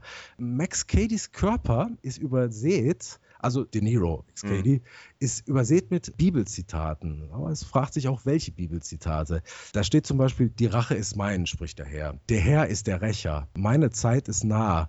Oder auch, meine Zeit ist noch nicht gekommen. Gibt es noch viel mehr. Und eben das kombiniert mit dem großen, übermächtigen Kreuz mit Justitias Waagschalen auf dem Rücken. Da erhält jemand seine eigene Rache wohl wirklich eher für eine gerechte Vergeltung. Aber Bezauber, das bezauberndste Bibeldetail kommt von Agent Smith. Hä? Matrix? Bibelzitat, nämlich auf dem Kennzeichen, des, der fährt immer mit so einem schwarzen Audi durch die Gegend, äh, Agent Smith. Und auf dem Kennzeichen des schwarzen Audis äh, finden wir ein Chiffre IS 5416. Und das ist ein Bibelcode für Jesaja 54, 16. Falls Theologen zuhören, ich zitiere aus der Lutherbibel. Also da wollen wir mal genau bleiben. Ja, ja, genau. Es ist, kann ja sein, dass da Theologen zuhören. Und das Zitat lautet: Siehe, ich schaffe es, dass der Schmied, der die Kohle aufbläst, eine Waffe daraus mache, nach seinem Handwerk. Und ich schaffe es, dass der Verderber sie zunichte mache. So. Boah, ja. Äh, starker Tobak, äh, ja. sag ich ja. mal. Star Aber gut, bei Matrix ist es ja ähm, ohnehin so, dass da sehr viele Bibelreferenzen ja. sind. Ne? Der ganze Film steckt ja voll, voll solche Anspielungen. Neo als Jesus-Analogie ja, irgendwie. Ne? Im ersten Teil noch so ein bisschen, bisschen subtiler und zum dritten Teil hin so, dass man fast kotzen muss. Ähm, äh, ja, das stimmt tatsächlich. Ähm, interessant äh, dass da auch immer ne, diese, diese Bibelanspielungen, das scheint tatsächlich öfter mal irgendwie in, in so Filmen aufzutauchen. Der alte Stoff gibt halt viel her, ne? Ja, ja, natürlich. Vielleicht noch eine Kleinigkeit dazu, um auch mal die erzähltechnische Bedeutung nochmal ähm, zu, zu beleuchten. Für den Helden der Geschichte ist es ja meistens so, dass er nahezu übermenschliche Anstrengungen unternehmen muss, um dann mhm. doch noch irgendwie am Ende den, die haben ja mhm. gesagt, die, diese Bösewichte sind noch scheinbar unbesiegbar, um sie dann doch zu besiegen. Das heißt, man könnte ja eigentlich glauben, dass die äh, dadurch besonders äh, stark ähm, hervorgehen, aber meistens ist es ja so, dass sie völlig am Ende sind, nachdem sie diese letzte Schlacht oder so geschlagen haben. Das ja, ist ja auch definitiv. Und bei sie Terminator war das so. Äh, und sie sterben im Zweifel vielleicht, vielleicht sogar der einzige von diesen Bösewichtern, der, der, wirklich nicht nur scheinbar nicht geschlagen wurde, sondern einfach nicht geschlagen wurde, ist ja, wenn ich das richtig verstehe, John Doe, oder? Weil ja, am Ende. Der seinen Plan ja. letztlich ausführen kann. Ja, es hat alles funktioniert, so wie er sich das vorgestellt hat. Das ist ja wahnsinnig böse, also richtig böse. Das ist ja der böseste Film dann eigentlich, mhm. ne? Wo das Böse wirklich gewonnen hat, obwohl man zwischendurch dachte, ah, jetzt schafft es Brad Pitt, aber nein, nix da. Es ist nicht möglich, gegen ihn zu gewinnen, äh, ja. weil sein Ziel ist ja sein eigener Tod. Ja, eben. Ist, äh also er kann ja seinen Plan wirklich genauso ausführen, wie er sich quasi ausgedacht hat. Ja. Es gab auch keine Änderung oder so, dass sein Tod irgendwie anders ist, als er es geplant hat. Es ist alles so genau gekommen und das, das macht ihn besonders, besonders böse. Er ist der böseste äh, Bösewicht aller Zeiten vielleicht. Ja. Ja. Eieiei. Hey. Äh, außer, außer vielleicht den Bösewichten aus der nächsten Kategorie, die jetzt gleich kommt. Oh, das ist natürlich auch Wahnsinn. Ja, äh, möchtest du da was zu sagen, Felix? Ich möchte was sagen, denn das ist jetzt eine, ja, eine nicht vielleicht ganz so typische Kategorie, aber es ist quasi die Gesellschaft bzw. der Fortschritt als Bösewicht. Wir alle sind das Böse. Wir alle sind das Böse. Aber wir können ja nichts für die Gesellschaft, das sind ja nur die anderen. Das ist halt eine Art von Bösewicht, die eigentlich heutzutage im Mainstream-Kino kaum noch Platz hat, muss man sagen. Also im Blockbuster-Kino gibt es diese Art von Bösewicht gar nicht mehr fast. Es war. Hm? Echt nicht? Ich, weiß, ich weiß es nicht. Ich, ich, ich, ich finde es sehr selten. Also wenn dann vielleicht, du kannst äh, vielleicht, wenn du willst, sagen, dass auch bei äh, Dark Knight vielleicht so eine Art Gesellschaftsbösewicht thematisiert wird, die aber jetzt nicht die Handlung vorantreibt. Aber ich kann mich an ehrlich hm. gesagt wenige Blockbuster in den letzten Jahren erinnern, wo man das äh, hm. behaupten könnte, dass die Gesellschaft als oder der Fortschritt. Sag doch mal, sag doch mal ein paar Beispiele, vielleicht kommen wir dann eher drauf, was du meinst. Ja. Das ist ja so eine Sache, die vor allen Dingen natürlich äh, zu Zeiten von New Hollywood sehr populär war, ne? mhm. ne? weil da ja die Gesellschaftskritik so ein bisschen im Vordergrund stand. Also 70er das Jahre, Ausleuchten späte 60er, gesellschaftlicher Schwächen, genau. Genau, und der Unterschied ist natürlich zu anderen ähm, Bösewichten, es ist natürlich dadurch logischerweise keine reale Person, sondern mehr so eine Kraft, die im Hintergrund auf alles einwirkt. Mhm. Und man kann eigentlich diesen Bösewicht nicht besiegen. Also du kannst den Fortschritt nicht besiegen oder die Gesellschaft. Also das wäre vielleicht durch eine Revolution oder ähnliches möglich, mhm. aber dann hast du meistens einen anderen Film, wo der Fortschritt oder die Gesellschaft äh, in einer Person äh, sich äh, zeigen. Und das ist halt für mich diese Gesellschaft als Bösewicht-Sache ist halt auch zeichnet sich dadurch aus, es geht nicht um eine Person. Es ist nicht eine Person, die die Gesellschaft symbolisiert im Film, sondern so eine Kraft quasi, die die Handlung beeinflusst. Man muss auch abgrenzen, finde ich, so vom gesellschaftskritischen Film. Es gibt ja viele gesellschaftskritische Filme. Ich habe noch gedacht an den Film äh, Fruitvale Station mhm. von Ryan Kugler, ähm, wo es um den Mord an einem Afroamerikaner geht. Der ist auch gesellschaftskritisch, aber die Gesellschaft wird nicht als Ganzes verurteilt. Ne? Also es sind Teilbereiche, es sind auch bei Fruitvale Station teilweise Dinge, die positiv an der Gesellschaft gezeigt werden. Es gibt auch die Gesellschaft als Bösewicht, die aber dann, was ich gerade gesagt habe, in, einer Person sich zeigt. Zum Beispiel Christoph aus der Truman Show, der Produzent. Das ist ja auch im Prinzip die Personifizierung dieses Bösen, äh, womit der Truman zu kämpfen hat. Aber jetzt mal ein Beispiel, wo es so ist, meiner Meinung nach.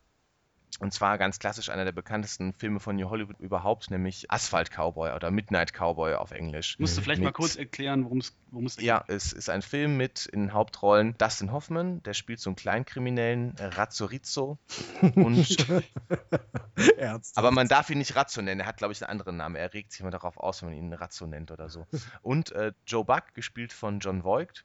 John Voight, ich, ich hoffe, ich habe es richtig ausgesprochen. Ja, ja. Und John Voight kommt halt nach New York und will da als Gigolo groß durchstarten. Ich glaube, er nennt es im Deutschen Mietrammler. er will als, als, ähm, ja, wie gesagt, als Callboy arbeiten, würde man wahrscheinlich mhm. heutzutage sagen. Und das ist sein Traum. Und er hat auch immer diesen charakteristischen Cowboy-Hut tatsächlich auch auf. Ne? Er hat den Cowboy-Hut, genau. Das, deshalb der Asphalt-Cowboy, das ist halt sein Ding. Damit will er die Frauen beeindrucken mit diesem Cowboy-Ding. Ich glaube, er kommt auch irgendwie vom Land. Ja, ja. Vielleicht, ob er aus Texas kommt oder so. Diese beiden merken halt, oder Razzorizzo und der Joe Buck, die dann irgendwann sich zusammentun müssen, werden halt von der Gesellschaft immer weiter quasi in die Ecke gedrängt. Also die haben quasi äh, diese Sache als Callboy funktioniert nicht und der ähm, Joe Buck muss dann irgendwie ähm, sich doch für Schwule prostituieren oder so, was er eigentlich gar nicht will. Also die Gesellschaft zwingt die beiden ja quasi dazu, dadurch allein um ihr Überleben zu sichern, Dinge zu tun, die sie nicht wollen oder im Falle von Razzorizzo auch kriminell zu sein, nämlich zu stehlen und so. Und äh, obwohl sie diese Dinge machen, äh, Gesetze übertreten, wird ihre Situation ja immer schlechter. Also sie leben in so einem Abbruchhaus, äh, wo sie noch Unterschlupf finden. Später geht nicht mehr das, weil das Haus abgerissen wird. Jetzt der Spoiler, ähm, also wer den Film nicht kennt, der möge jetzt mal für eine halbe Minute äh, nicht hinhören. Mhm. Ähm, denn das Ganze endet quasi in dieser brutalen Schlussszene, wo Dustin Hoffman, also Razzorizzo, im Bus stirbt, weil sie wollen dann nach Florida, weil sie hoffen, dort das äh, gesegnete Land zu finden. Äh, der Razzorizzo ist schon so schwach, dass er auf der Fahrt dorthin stirbt.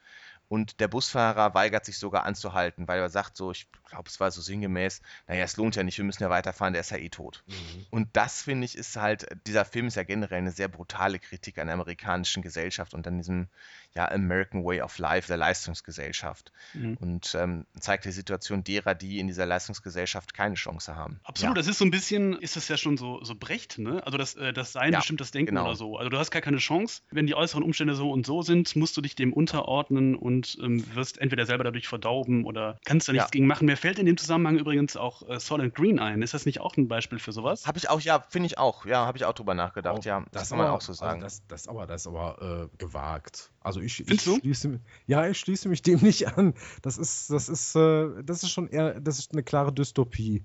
Äh, soll, ja, soll, aber, aber Dystopie halt, zeichnet sich ja auch durch eine negative Gesellschaftsordnung aus. Ne? Genau. Ja, lass, lass mal kurz sacken. Äh, sacken. Ähm, also, ja gut, okay, doch, ich, ich bin einverstanden. Äh, ich komme jetzt langsam über die. Äh, ja, Moment, Überzeugt. Ja, ich, ich, ja, Moment, ich muss ja erstmal nachdenken. Deswegen, also. Was der äh, Zuhörer jetzt ja nicht sieht, ist, wie ich dem Udo gerade so ein Lolli einfach gegeben habe, damit er, damit er einverstanden ist. Was, ich habe neulich eine, eine, eine, kurze Diskussion mit jemandem gehabt über äh, Fleischkonsum. Und ich hatte irgendwann zwischendurch gesagt, legalize Menschenfleisch. Und da kam sofort die Sprache. ja, komm, also wenn wir, wenn, wenn, du immer, wenn du immer getadelt wirst, ja, warum isst du denn Fleisch und so weiter, kannst du auch nur sagen, ich würde auch Menschenfleisch essen, das ist aber leider ähm, nicht wahr. Und wir kamen alle zusammen auf. Äh, oh Gott, Udo ist Hannibal Lecter. Nein, ja, nee. wir waren doch relativ schnell bei, bei Soylent Green auch. Haben wir gerade nicht eigentlich auch gespoilert für alle, die nicht Soylent Green gesehen ja, haben? Ja, total, haben wir. Ach, ja, bitte. Also, wer jetzt noch nicht Soylent Green gesehen hat. Der ist es auch nicht wert, unseren Podcast zu hören. So. so. Verschwindet. Ja, das ist, das ist, die Ahnungslosen. Das ist doch so ein Popkultur. Äh, äh, Eigentlich schon, ja, doch. Allgemein Platz. Steht auf jedem Spoiler-T-Shirt, was du antreffen eben, kannst. Eben richtig. Ich möchte noch ein weiteres Beispiel dafür präsentieren, was ich mir noch rausgesucht habe, aus einem ganz, ganz klassischen Film, und zwar Moderne Zeiten, von und mit Charlie Chaplin. Ein großer Film. Ein großer Film, der äh, brillant diese, diese Kritik am Industriezeitalter aufzeigt, wo Charlie Chaplin ja nochmal diese klassische Figur des Tramps spielt, aber der jetzt nicht mehr im Gegensatz zu vorher der Einzige ist, dem es scheiße geht und der in einer doofen Situation ist, sondern in diesem Heer derer ist, die unter diesem Industriezeitalter leiden oder und diesen, zunächst in dieser Massenarbeitslosigkeit. Wir kennen ja diese berühmte Szene, wo er durch diese Maschine, durch diese Zahnräder so gleitet. Ne? Mehr muss man eigentlich fast gar nicht sagen dazu. Beim Essen. Als in dieser Szene ist es wunderbar zusammengefasst. Oder diese Kritik an dieser Effizienzabrichtung, äh, wo er quasi in der Fabrik in dieser Fütterapparatur sitzt, damit er schneller sein Mittagessen genau. bekommt und vielleicht leichtsinnig noch arbeiten kann. Mhm. Die, die Mutter, Oder Zeiten ist ja so ein, aus der Zeit heraus einfach so ein Film, diesen, diesen, diesen damals vorherrschenden Terrorismus in der Arbeitswelt, diese Effizienzgedanken, ja. der neu war, komplett äh, negiert und das nicht, nicht möchte und auf die Spitze treibt. Und das war ja auch unter dem Eindruck dieses Fließbandsystems entstanden, was damals sehr, sehr State of the Art, sehr, sehr neu war. Mhm. Also Henry Ford hat das ja erfunden und Charlie Chaplin hatte das gehört von einem Reporter von diesem Fließbandsystem, wie das funktioniert. Und er war halt sehr schockiert davon und daraufhin hat er quasi die Idee zu Modern Times gehabt. Das heißt, hier ist, ist es dann auch so, dass dieses neue System, also das sind ja auch oft Filme, die so ein bisschen Gegenwarts- oder, oder Zukunfts- oder Technikkritisch sind. Mhm. Ne? Also, dass man, ja. es sind ja Filme, die Angst davor haben, dass dieses System, das im Moment vorherrscht, uns alle irgendwie zerstört und dass es irgendwie böse ist und dass es schleichend passiert und uns davor auch ja, so ein bisschen in die falsche Richtung entwickelt. Ja, und die, die uns auch davor warnen. Ne? Also, ähm, da, dann, dazu könnte ich jetzt perfekt nochmal kurz mein drittes äh, Beispiel, was ich immer noch für Hinterarbeit hervorhebe, wo es eigentlich auch genauso ist, was du gerade gesagt hast, nämlich Gattaker, der, glaube ich, jetzt mittlerweile auch schon 20 Jahre alt naja. ist, wo es ja um so die Rolle von, so von Gen, ja, ich glaube, der ist von 97. Krass. Okay. Wo es ja um, für alle, die es nicht kennen, um die Rolle von Gentechnologie geht. Der Film beschäftigt sich mit den möglichen Auswirkungen von Gentechnologie auf die Gesellschaft. Und in dieser Zukunft, die Gattaker zeigt, ist so eine nahe Zukunft, ist es halt möglich, das Erbgut so zu bestimmen, dass man den Menschen daraus designen kann. Also man kann quasi vor der Geburt verhindern, dass ein Kind mit angeborenen Krankheiten, Schwächen oder Behinderungen auf die Welt kommt. Ja, aber vor dem Hintergrund gibt es dann heute doch einige Filme äh, in, der, in der Richtung. Ne? Also wir nehmen noch nicht die Gesellschaft als Ganzes mehr so rauf, sondern mehr so verschiedene Bedrohungen der Gesellschaft. Also wenn du beispielsweise Gattaca und, und, die, und, und die Gentechnik mit reinbringst, könntest du beispielsweise auch ähm, Ex Machina, der hieß doch mhm. Ex Machina. Also mhm. es, in den letzten Jahren sind unheimlich viele äh, Filme gedreht worden, die sich. Aber es ist ja kein Blockbuster-Film. Ich habe ja gesagt, nur im Mainstream-Blockbuster-Bereich. Ne? Und ja. Ex Machina ist ja keine sehr große Produktion oder so. Ja, aber es wird doch den einen oder anderen Film geben, der sich mit künstlicher Intelligenz da kritischer auseinandersetzt. Ich meine, zu viele äh, tiefen Töne kannst du auch bei so einem breiten Film, äh, so, so, so einem breit streuenden Film nicht mal äh, einbringen. Vielleicht ist der Unterschied ähm, zwischen den Filmen, die wir in New Hollywood hatten, und äh, die, die neueren Filme, die dieses, äh, diesen Bösewicht als Gesellschaft oder Gesellschaft als Bösewicht aufgreifen, der, dass in den neueren Filmen das tatsächlich eher ein bisschen wie eine Warnung klingt. Ne? Also Vorsicht, mhm. Leute, in der Zukunft könnte es so sein, wenn wir das jetzt nicht aufhalten. Mhm. Während diese New Hollywood-Filme fatalistischer sind. Also da, stimmt, da ist ja, das New York ähm, der Gegenwart ja schon so beschissen mhm, und du stimmt. kannst nichts dagegen ja. machen. Ja, das stimmt, das ist tatsächlich der Unterschied. Ja, ja das Kind genau. ist schon in den Brunnen gefallen bei den Filmen. Irgendwie so, ja. ja. vielleicht ist es das. Schade, dass wir nicht mein Lieblingsbeispiel, du weißt, Grapes of Wrath, äh, da war, das ist, äh, aber da ist ja, auch das Kind schon in den Brunnen gefallen.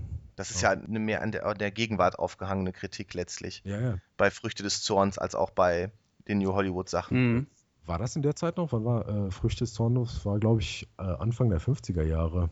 War da noch sehr das viel. Das Buch ist aber viel eher rausgekommen. Nee, das ist zwei, drei Jahre vorher. Also Steinbeck. Nein, nein, nein. Das Buch ist doch irgendwie ähm, Ende der 30er, Anfang der 40er rausgekommen oder sowas. Ich, ich befürchte. Äh, ich, glaube, ich glaube, Früchte des Zorns ist um ja, ich glaube 40. 40 ist es ist die Erstveröffentlichung rausgekommen. Ja. Äh, 1940, genau. genau. 1940, genau. Da war ja das noch quasi ein, ein, ein Thema, auch wenn nicht mehr super aktuell. Nee, stimmt, aber, aber doch, äh, doch noch ja. erst zwei, drei Jahre her. Es, das geht immer mit, mit einem gewissen äh, gesellschaftlichen gesellschaftlichen Aufbruch einher. Wenn gerade irgendwie eine neue Zäsur in einer gesellschaftlichen Ordnung gefunden wird mhm. und bei Früchte des Zorns war halt eben die Landarbeiter äh, bzw. Die, die Farmer, die ihr Land verloren haben und dann alle nach Kalifornien ziehen über die Route 66.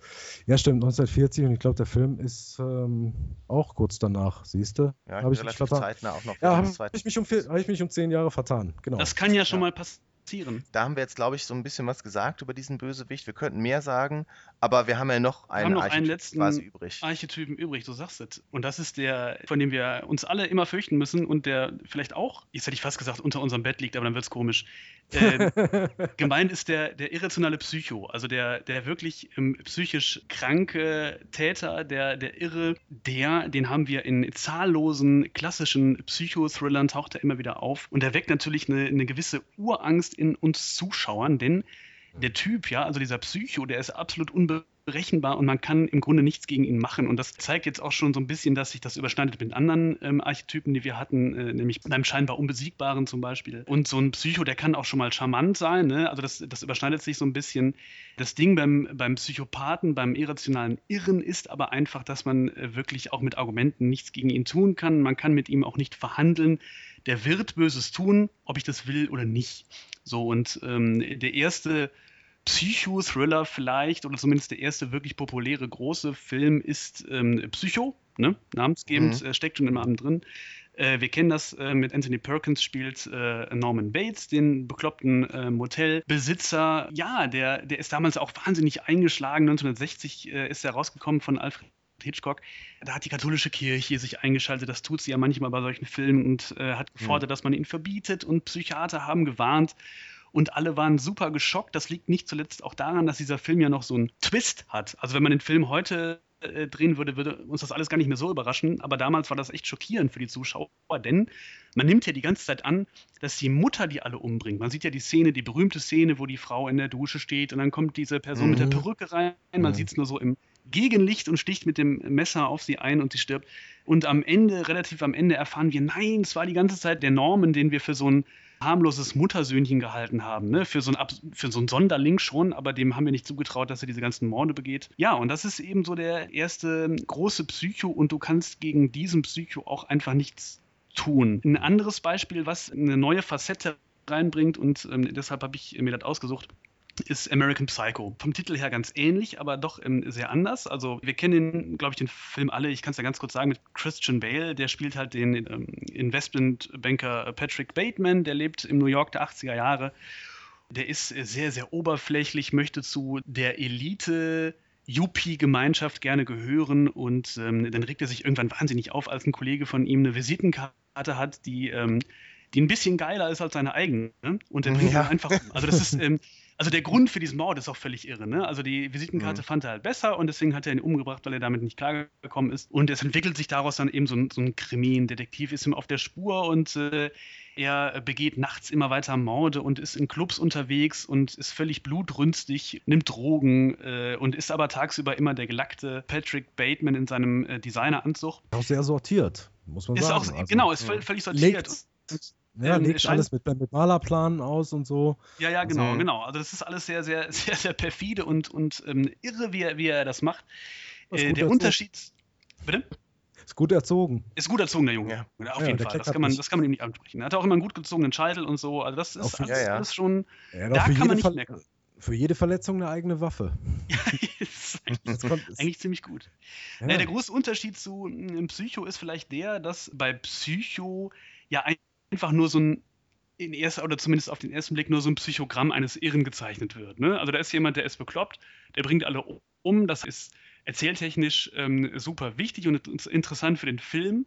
Aber viel mehr Ebenen stecken da eigentlich nicht drin. Bei American Psycho ist es wohl eher so, dass hier ja eine, und da sind wir wieder bei der Gesellschaft als Bösewicht, dass hier ja auch eine wahnsinnig dicke Kritik am Amerika gerade der 80er Jahre geübt wird. Ne? Also dass ähm, dieser äh, wahnsinnige zerstörerische Materialismus sich am Ende so überspitzt äußert in diesem verrückten Massenmorden und diesem äh, im, im Blutbaden des Patrick Bateman. Das waren noch die Reagan-Jahre, das darf man nicht vergessen. Ne? Kennst du vielleicht auch äh, Peter aus der Rockmusik? Das ist die, die Zeit des, des Hair Metal gewesen. Mm, ja, klar. Und Abs absolut Debauchery. Also da war die Rockmusik oder beziehungsweise, ja doch, große Teile der Rockmusik waren Ende der 80er Jahre dann auch kaputt, weil es, äh, es hat sich halt auch selber aufgefressen. Es ne? glitzert alles, Dieser es ist Wahnsinn. alles sehr oberflächlich, mhm. es ist alles sehr materialistisch, ja. alle gehen bei McDonalds Wir essen. drehen Top Gun. Äh, wir drehen ja, Top Gun. Ja, ja. Es gibt ja viele Filme aus der Reagan-Ära, die alle so Hochglanz ja. sind und auch diese Hochglanz-Magazinzeit ist das ja, ne? Und Stimmt. Ähm, das ist eben eine Sache, die, die wird in diesem Film oder in der Buchvorlage, ist ja Wurst, halt ähm, völlig zerstört und zerstört sich, wie du gerade gesagt hast, Udo ja auch selbst in dem Fall, in dem Patrick Bateman einfach mordend durch New York rennt und äh, dieses Blutbad anrichtet. Das heißt, ähm, Patrick Bateman ist letztlich auch einfach nur eine Metapher für diesen westlichen Materialismus. Ah, Deshalb frage ich mich aber auch, schön. ob er wirklich so ein reiner äh, Typ Psychopath ist oder ob Patrick, Patrick Bateman eigentlich schon eher so eine Mischform ist, weil wenn ich so an den Psychopathen denke, dann ist es ja auch äh, Norman Bates in äh, Psycho oder äh, zum Beispiel der Joker in Dark Knight, mhm.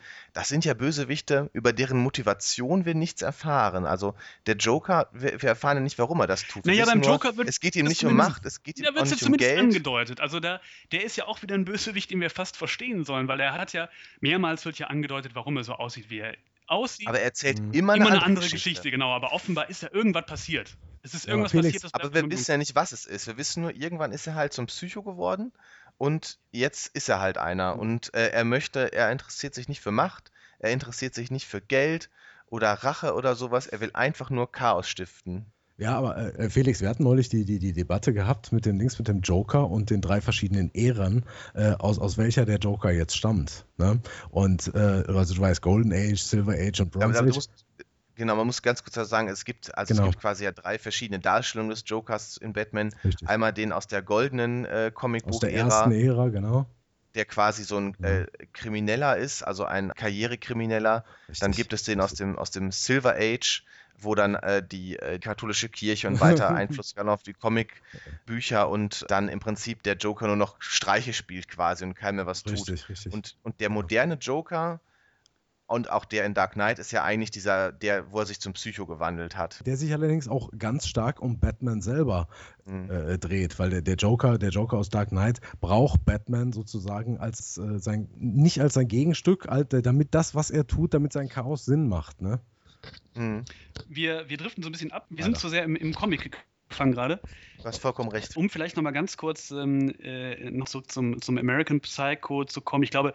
Du hast ja gerade gefragt, ob der wirklich ein Psycho ist. Also ich finde, das kann man, kann man schon er ganz ist, klar sagen. Ne? Also ja, ja, definitiv, klar. Auch allein schon dieser, dieses Gefühllose, was immer da ist. Also egal, mhm. ob er jetzt gerade mordet oder ob er, ob er halt Yuppie ist. Mhm. Ich glaube, das kann man so sagen. Übrigens interessant, bei der Besetzung des Films gab es ja ein ziemliches Hickhack. Also Christian Bale hat dann letztendlich ja die, die Rolle bekommen, weil die, die Regisseurin äh, Mary Herron heißt sie, glaube ich, das so, so wollte. Aber es gab ja ähm, auch mal den Leonardo DiCaprio, der wollte das auch gerne sein. Und es gab mhm. sogar schon eine erste Pressemitteilung darüber, dass er die Hauptrolle spielen würde. Also das hm. äh, ist ganz witzig. Ich glaube, Tom Cruise war sogar auch mal, auch mal irgendwie im Gespräch oder so. Und am Ende hat sich. Kann ich mir beide, glaube ich, vorstellen. Ich kann mir auch DiCaprio ja. ähm, fast sogar, ich halte DiCaprio für einen besseren Schauspieler als Christian Bale, muss ich leider sagen. Und äh, deswegen hätte, hätte ja. der mir vielleicht sogar auch ganz gut gefallen in der Rolle. Aber ja, ja. trotzdem, Christian Bale macht das schon gut. Es ist, ist, ja kein, kein schlechter Film. Cruise hätte das aber auch gut gekriegt. Der hätte sich noch nicht mal verstellen brauchen. Nee, genau. Er hätte einfach nur er selbst sein müssen. Einfach so ein Psycho ist. Ja. Und ihrer Lachanfall hätte schon gereicht. Äh, auf der Couch rum. Genau. Naja. Das Einzige, was ich halt meinte bei Bateman, was, was ihn von dem äh, Norman Bates quasi unterscheidet, ist ja, dass ja, du hast das ja angedeutet, so eine Art Erklärungsmuster herangezogen wird. Oder vielleicht interpretieren wir das auch nur das Erklärungsmuster, diese Oberflächlichkeit der Gesellschaft und diese. Das fehlt bei, das fehlt bei Norman Bates, genau. Ja, der Joker wäre dann eher so eine Art Norman Bates-Psycho. Wahrscheinlich, vielleicht. ja. Habe ich das jetzt richtig ja. verstanden, dass du den Bateman auch so ein bisschen so charakterisiert hast, dass sich in dieser Figur des Patrick Bateman unheimlich viel, was typisch für die 80er äh, war, selbst selbstzerstörerisch an den 80ern, was sich alles in dieser Figur manifestiert? Ja, schon. Also vor allen Dingen, was diese, die, naja, dieses Jupitum und dieses Streben nach etwas, ja. was ja eigentlich nicht mehr ist als reiner Materialismus äh, und, und, Glanz ist, das manifestiert sich schon in äh, Bateman. Und der Neid, klar. Was ich auch genau, dieser Neid. Also der andere hat halt ein, ein geileres Visitenkärtchen, ja. also muss ich ihn umbringen. Also, also okay, das, ist, das ist eine krasse Szene. Wenn, wenn Wall Street schiefgelaufen wäre, sozusagen. Ja. der ja. Film Wall Street. Wenn Gordon Gecko nicht so erfolgreich gewesen wäre. genau, wenn Gordon naja. Gecko ein Psycho geworden wäre. Ja, wahrscheinlich. So, wir sind jetzt eigentlich im Großen und Ganzen mit unseren Kategorien durch. Ja. Vielleicht zum Schluss nochmal kann jeder nochmal sagen, welcher dieser Archetypen sein Lieblingsbösewicht ist? Oh, das ist schwierig, das ist schwierig, weil alle wollen den charmanten Bösewicht haben. Nehme ich mal an. Also ich glaube, das ist der, der uns am meisten gefällt. Nee. Dir nicht, Udo? Nee, ich kann mich nee, ich kann mich definitiv nicht entscheiden. Also, ich habe ganz viel aus der eigenen Kategorie mit dem mit Urbösen, da habe ich viel für übrig, weil das ist irgendwie diese ganze, diese ganze, äh, sich diesen Bösewicht an angucken, ist so ein bisschen wie ein Umberto Eco Buch zu lesen. Weißt du, da brauchst, ja. da brauchst du auch ein zweites Buch mit den ganzen, äh, mit den ganzen Codes, äh, was äh, das in diesem Roman eigentlich heißt und das musst du dir zusammenbasteln, aber am Ende passt es auch irgendwie und das ist so schön stimmig. Das, das Gefühl, aber ich, wahrscheinlich ist es unterm Strich äh, der Joker. Ähm, der Joker ist. Ach so, als Person, ja. Mhm. Ja, ja. Also der, der Joker. Und die Gesellschaft, der, die Gesellschaft und der Fortschritt ist auch ein schöner Bösewicht. Mhm. Hast du den Liebling, äh, Felix? Ich überlege auch gerade, ähm, also was jetzt die Typen angeht, ich mag auch den scheinbar unbesiegbaren Bösewicht. Also ich finde diese Situation äh, immer sehr, sehr spannend. Das ist ja so eine Art Naturmacht mhm. irgendwie, die da über den Protagonisten herkommt. Ja. Mal mehr oder mal weniger physisch stark. Also, also ich mag den Terminator sehr, sehr gern als Bösewicht, also vor allen Dingen im ersten Teil, weil er da noch äh, mystischer ist und weniger erklärbar, was, äh, ne, also im zweiten Teil hast du ja schon den Schwarzenegger, der auch als Terminator als guter ist und ja genau weiß, wie die ticken und so weiter. Den finde ich sehr gut.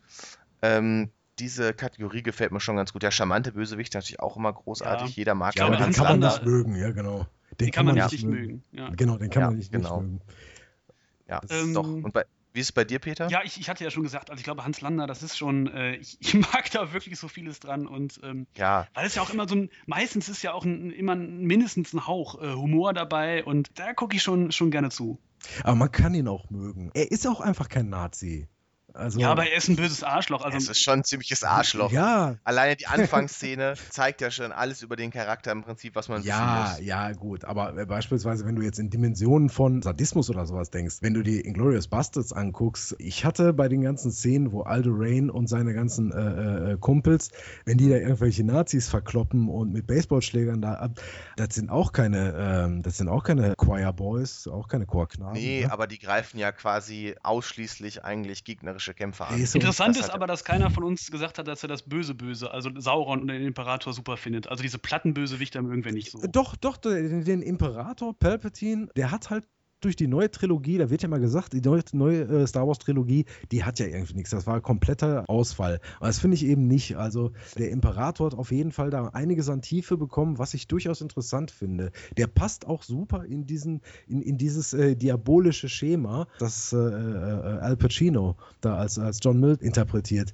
Der passt da auch super rein. Nur Sauron. Ich hoffe, da sind wir alle einer Meinung, Sauron ist irgendwie kacke als Bösewicht. Ja, irgendwie schon. Ja. ja. Hör mal, ja, äh, liebe Freunde, ich muss äh, gerade auf die Uhr gucken. Ich habe nämlich noch genau. einen äh, Plan. Ich muss noch ein paar böse, böse Sachen machen. Ich muss dem Kind noch hier einen Lolli wegnehmen und. Äh, ich auch. Das sind oh, alles so Sachen, die beschäftigen mich. Ähm, da, da freue ich mich drauf. Ich muss auch meinen Wiener Akzent trainieren, damit ich irgendwann mal so richtig ja. charmant bin. Musst du denn, kannst du noch irgendwen abschlachten oder ist das machbar? Oder? Also, äh, ich habe. Es würde vielleicht auch reichen, wenn du ein paar Leute entlässt. Ja, sowas in der Richtung. Nein, der Marder. Ich habe hier in der Siedlung, ähm, haben wir irgendwo einen Marder in der, in der Nachbarschaft. Ich weiß nicht, wo der herkommt und der hat jetzt schon ein paar kleine Kanickel gefressen. Ich krieg den Arsch. Ich krieg den, Ja, mach, ich krieg, mach ihn lange. Platz. Ja, ja, ja, ja. Und ich zeige euch die Fotos. In diesem Sinne verabschieden wir uns und wir sagen nochmal, Udo, vielen Dank, dass du mitgemacht es hast. War mir eine Freude. Sehr gefreut. Es war sehr schön. Ja, das war sehr, sehr schön. Ähm, vielleicht dürfen wir dich ja irgendwann nochmal wieder hier Das wäre auch sehr schön. Bestimmt. Können wir uns mit, mit dem bösartigen Lachen verabschieden? So ja. oh, wer hat den Joker drauf? Der Felix hat den Joker drauf. Wir